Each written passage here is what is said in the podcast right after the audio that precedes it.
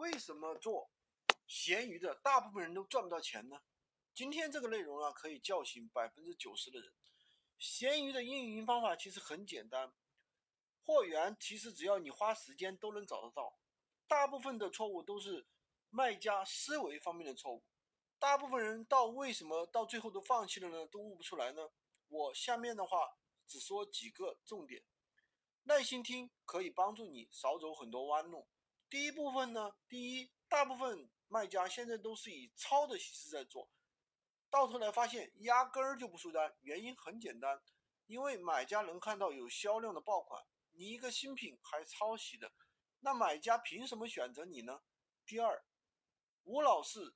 商家选品，最终呢，结果不是审核就会被屏蔽，你就会发现某一天曝光降得很低，甚至断崖式下降。因为呢，那些人留在你的店铺里的曝光少，没有成交的垃圾商品无时无刻都在降低你店铺的一个权重。第三呢，各种傻瓜操作，让家人和朋友点我想要，简直就是在侮辱风控系统的智商。这样做只会让你的曝光越来越少。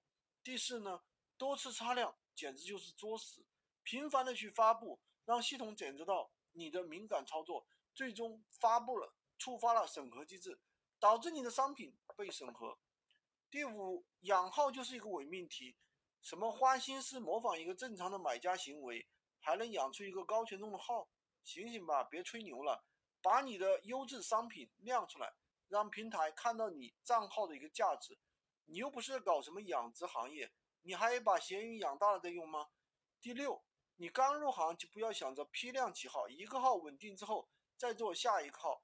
平台不缺买家，缺的是能够持续发布优质商品的买家。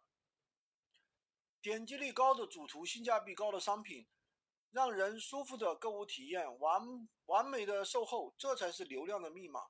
在闲鱼卖货是一场三方协议，买和卖家中间隔着一个平台，隔着一个屏幕，叫做平台。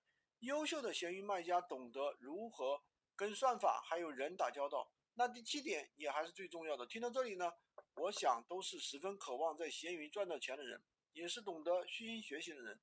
终极的思维是毫无保留的奉献给大家。总结起来就四个字：转变身份。有很多人。卖产品转变不了自己的身份，不喜欢做这个，不喜欢做那个，就喜欢赚钱。很简单的一个商业思维，所有的生意都是价值交换。